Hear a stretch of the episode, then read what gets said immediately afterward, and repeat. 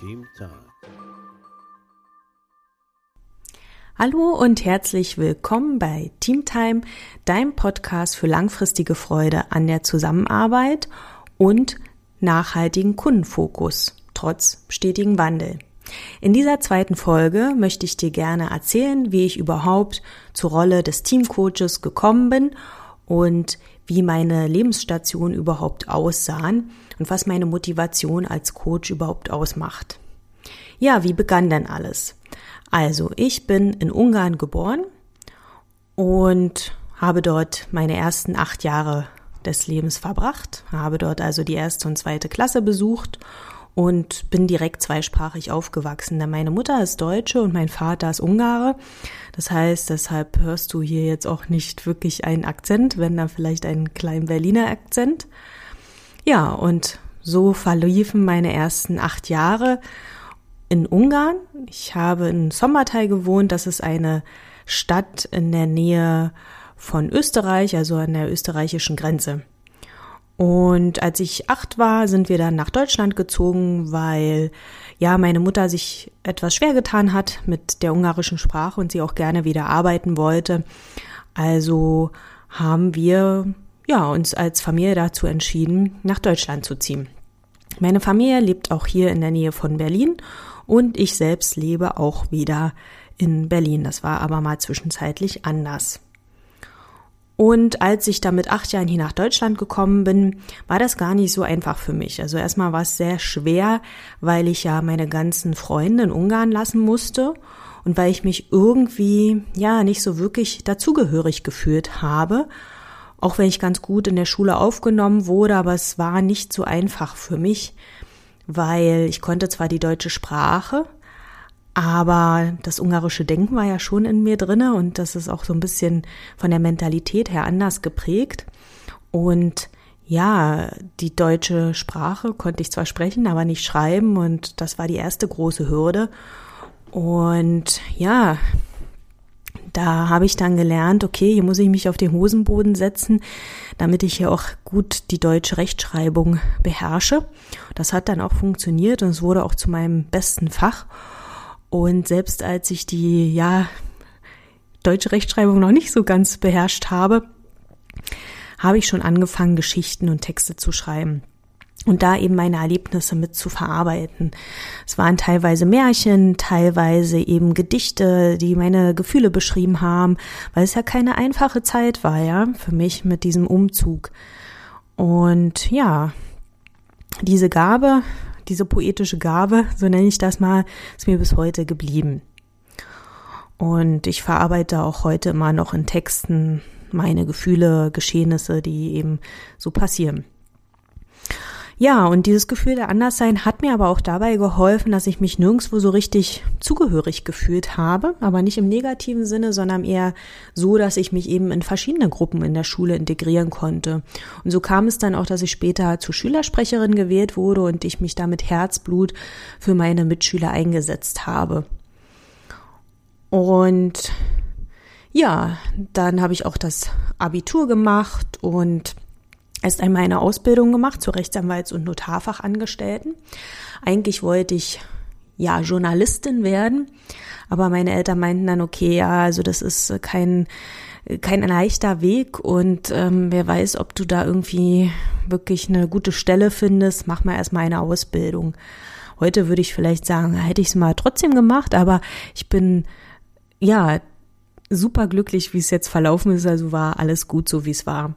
Ich habe aber damals auch äh, ein Praktikum gemacht, ein Schülerpraktikum bei der Zeitschrift, bei einer lokalen Zeitschrift. Und das war super spannend, weil ich da zum Beispiel mit dem Fotografen unterwegs war. Wir waren im Krankenhaus und haben dort die Neugeborenen fotografiert und ich durfte eben den Text dazu schreiben. Das hat total viel Spaß gemacht und auch andere Artikel durfte ich verfassen.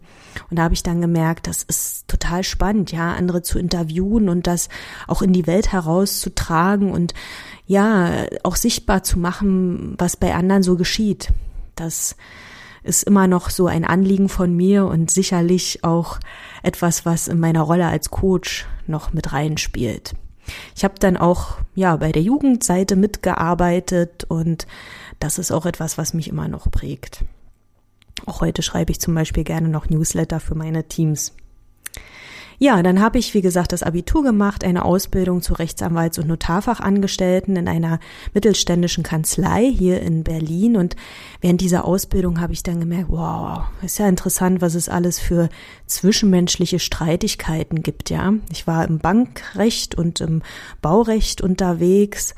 Und da gab es schon echt spannende Fälle, wo ich mir dann dachte, das ist, das ist interessant, was so zwischen Menschen passiert und ja, wie, wie auch gut Streitigkeiten beigelegt werden können oder eben nicht. Und als ehrgeizige, ehrgeizige Person war mir aber direkt klar, dass ich noch ein Studium drauflegen möchte, aber dabei auch ja Geld verdienen möchte. Also ist es dann bei mir ein duales Studium geworden, ein duales Studium der Betriebswirtschaftslehre, was ich bei einem großen Versicherer gemacht habe also in Kooperation mit einem großen Versicherer. Studiert habe ich an einer Hochschule hier in Berlin. Ja, wenn ihr auf mein LinkedIn-Profil geht, dann seht ihr auch, welcher Versicherer das war. Auf jeden Fall war ich dort in den Praxisphasen im Vertrieb unterwegs. Ich war in einer Agentur angestellt, die ungefähr 2000 Kunden hatte und ich durfte Firmenkunden und auch Privatkunden beraten. Also der Vertrieb lag mir nicht so, aber ich hatte sehr nette Indienstkollegen, die mir ja Fälle zugeschoben haben, äh, die ja, wo Kunden eben gesagt haben, ja, wir möchten was abschließen. Und das war mir auch direkt von Anfang an klar und das habe ich mir auch selber versprochen. Ich werde hier niemals irgendwie was unterjubeln oder irgendwas verkaufen, was hier keiner haben möchte. Und so hat der Vertrieb eine komplette Nebenrolle bei mir gespielt. Ich habe stattdessen ja vielmehr den Fokus auf die Gespräche gelegt. Ich war, wie gesagt, in Unternehmen unterwegs, in ja in einem Unternehmen zum Beispiel, das äh, Filme archiviert hat. Das war total spannend. Ich war auch bei Privatpersonen unterwegs, bei Witwern, bei äh, Rentnern, die sich gefreut haben, dass mal jemand vorbeikommt, bei Studenten, Jurastudenten, bei Arbeitslosen. Also ja, da war ich noch mal umso faszinierter von der breiten Palette des menschlichen Seins. Bei diesem Bachelorstudium sollte es aber nicht bleiben, weil ich ja wie gesagt sehr ehrgeizig und wissbegierig bin, was immer noch der Fall ist und auch immer so bleiben wird. Und so habe ich einen berufsintegrierten Master oben drauf gelegt. Das habe ich bei einem IT-Dienstleister gemacht, also auch in Kooperation mit einem IT-Dienstleister. Ich habe also 39 Stunden ähm, gearbeitet und ähm, ja, wenn ich dann Studium hatte, es war manchmal am Wochenende oder auch unter der Woche, da hatte ich dann eben ähm, dort frei. Und es war ganz spannend. Das war ein Studium in International Management und ich habe, wie gesagt, bei einem IT-Dienstleister gearbeitet und da habe ich zu meinem großen Interesse, ja, meine Begeisterung für IT entdeckt.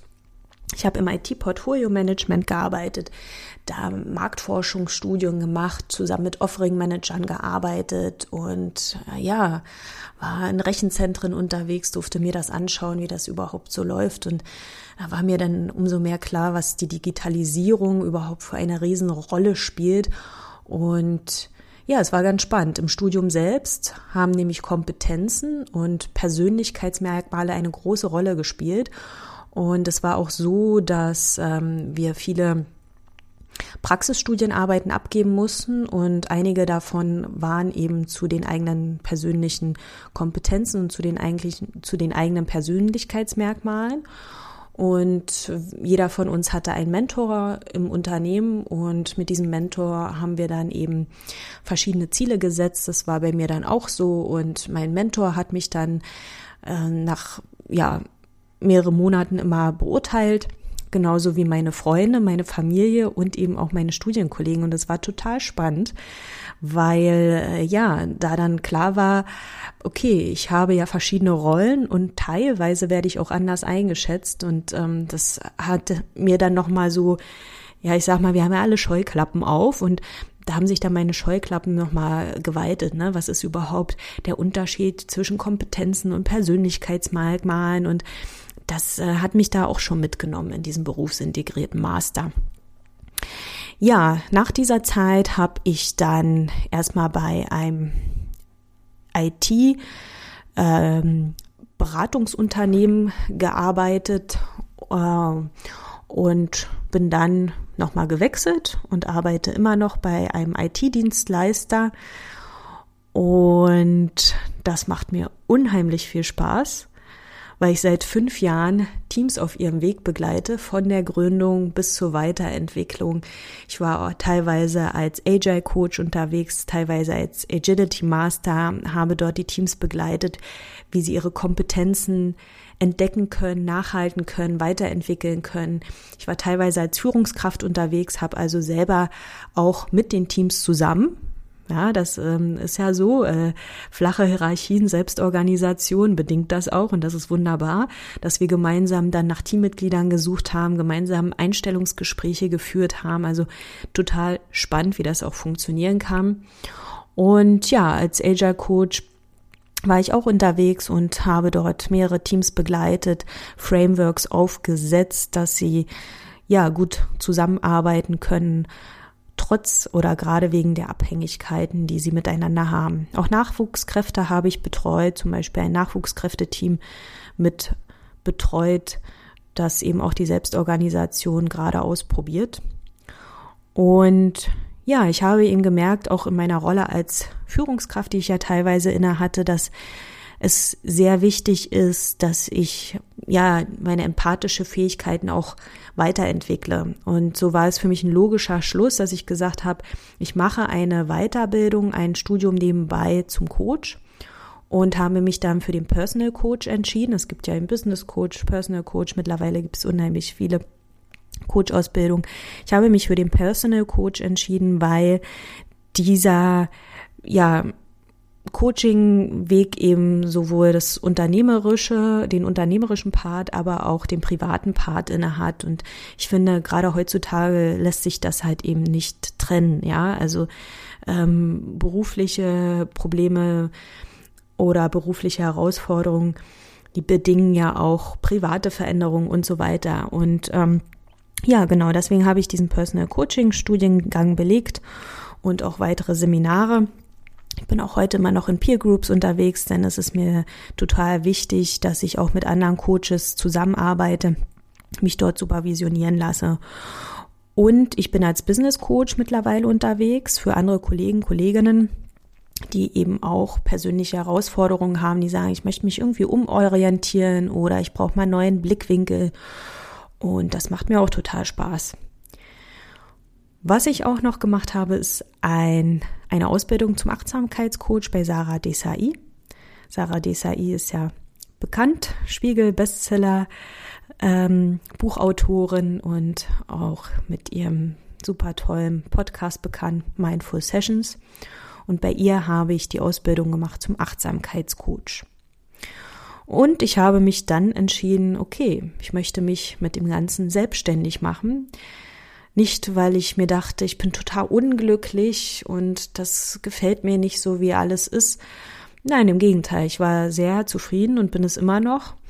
Meine Intention ist es aber auch anderen Teams, das zu ermöglichen, was ich im Unternehmen schon mache und das eben auch weiter auszubauen. Denn ich denke, Selbstorganisation ist für manche Unternehmen noch ja, ein Fremdwort oder sie wissen nicht genau, wie können sie denn Selbstorganisation in Teams einführen, wie können sie auch New Work umsetzen und äh, wie können sie auch Teams weiterentwickeln.